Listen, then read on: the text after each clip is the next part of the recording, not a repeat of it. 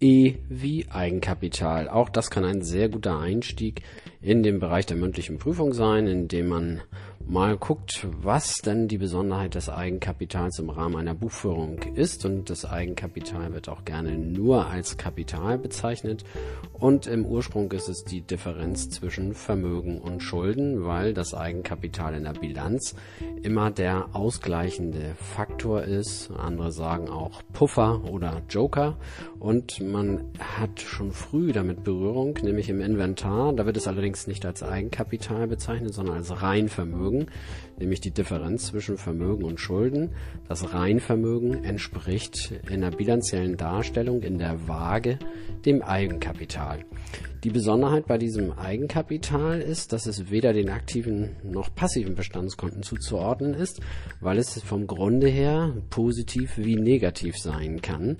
Und äh, das hat jetzt etwas damit zu tun, wie es dargestellt wird. Also immer verbunden mit der Frage, wo steht denn das Eigenkapital, würde man natürlich hauptsächlich von dem positiven Fall ausgehen. Und das würde bedeuten, wenn man jetzt die Bilanz, also man geistigen Auge ne, die Bilanz vorstellen. Dann haben wir auf der linken Seite der Aktiva haben wir die Vermögenswerte und auf der rechten Seite der Passiva haben wir die Schulden. Und hoffentlich ist es so, dass die Aktivseite größer ist als die Passivseite, so dass sich auf der Passiva eine Lücke ergibt und das ist rechnerisch das Ergebnis und wir bezeichnen das eben als Eigenkapital.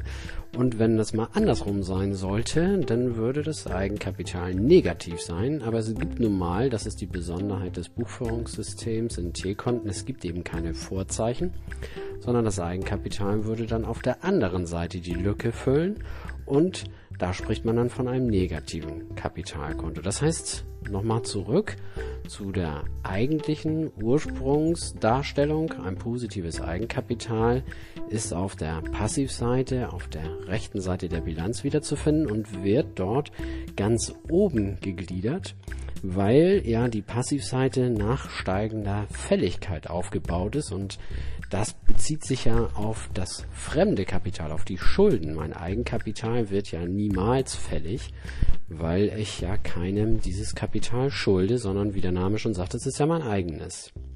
Von den Buchungsregeln sagt man, entspricht es grundsätzlich eher einem passiven Bestandskonto. Das liegt eben daran, dass es ja auch, wenn es gutes, positives Kapital ist, auf der Passiva wiederzufinden ist.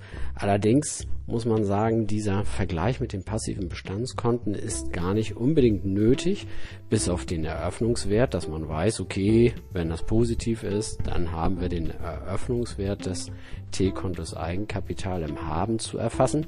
Ansonsten ist es deswegen eigentlich nicht unbedingt wichtig, diesen Vergleich zu ziehen, weil das Eigenkapital nie direkt bebucht wird.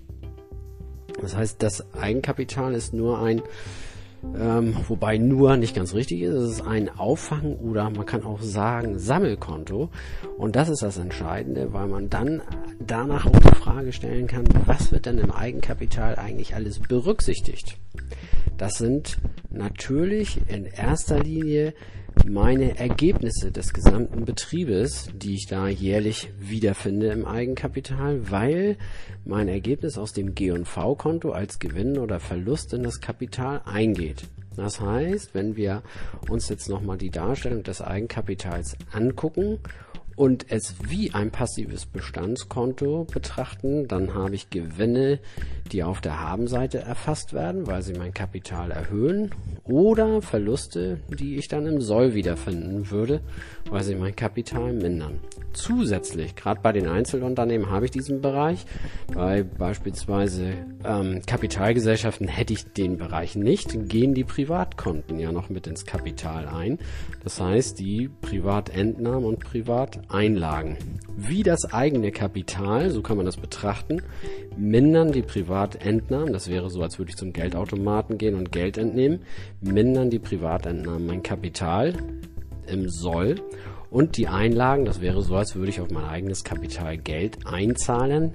Die Einlagen erhöhen mein Kapital. Das heißt, was finde ich im Eigenkapital wieder? Natürlich einen Anfangsbestand, hoffentlich im Haben, weil dann positiv. Ein Anfangsbestand und auch am Ende ein Schlussbestand. Dieser Schlussbestand stellt sich im Eigenkapitalkonto dann auf der Sollseite nach wie vor hoffentlich dar, weil er dann ja wiederum positiv ist und mit der Gegenbuchung im Haben meines Schlussbilanzkontos landet.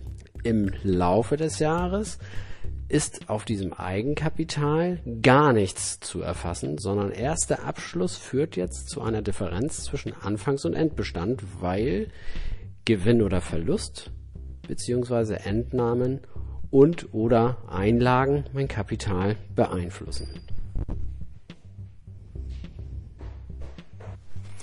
Gerade weil die Salden am Ende des Jahres von den Privatkonten und vom G&V-Konto in das Eigenkapital eingehen und dieses dann über das Schlussbilanzkonto, über das SBK abgeschlossen wird, spricht man manchmal auch vom sogenannten Brückenkonto, weil hier eine Brücke gebaut wird zwischen den Bestandskonten und den Erfolgs- und Privatkonten durch das Eigenkapital.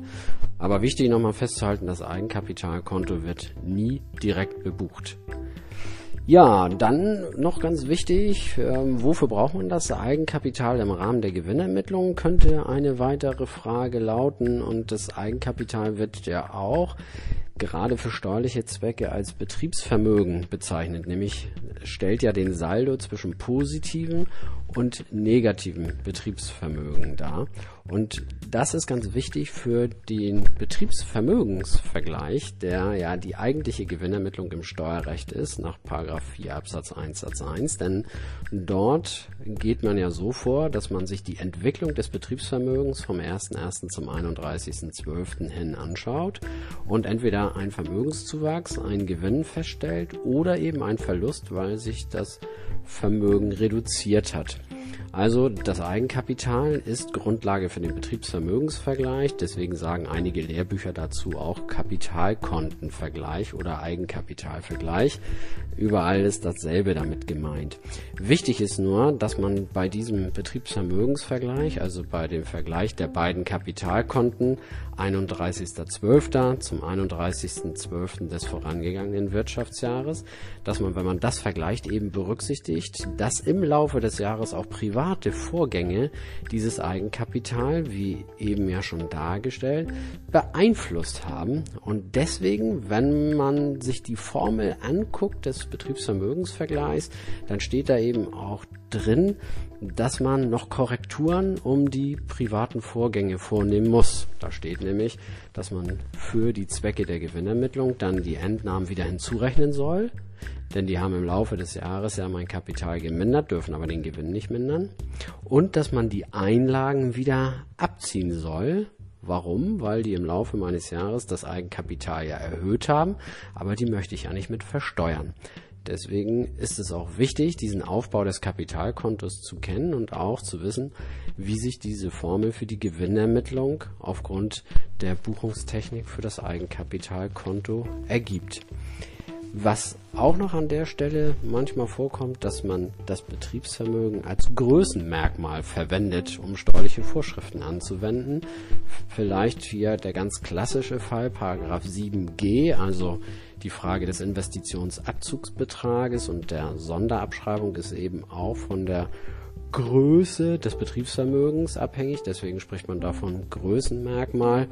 Und wenn bestimmte Größen nicht mehr eingehalten werden, dann habe ich gegebenenfalls einen Anspruch auf Investitionsabzugsbetrag und Sonderabschreibung nicht mehr, was derzeit bei 235.000 Euro, Klammer auf, Stand des Jahres 2020, Klammer zu, liegt. Aber da ist eine Anpassung durch Jahressteuergesetze und so weiter natürlich jederzeit denkbar. Und man darf diesen Begriff Größenmerkmal bitte nicht mit Größenklasse nach dem HGB verwenden, weil die Größenklasse beruht immer auf Umsatzerlösen und Bilanzsumme, aber eben nicht auf dem Stand auf der Größe des Eigenkapitals des Betriebsvermögens.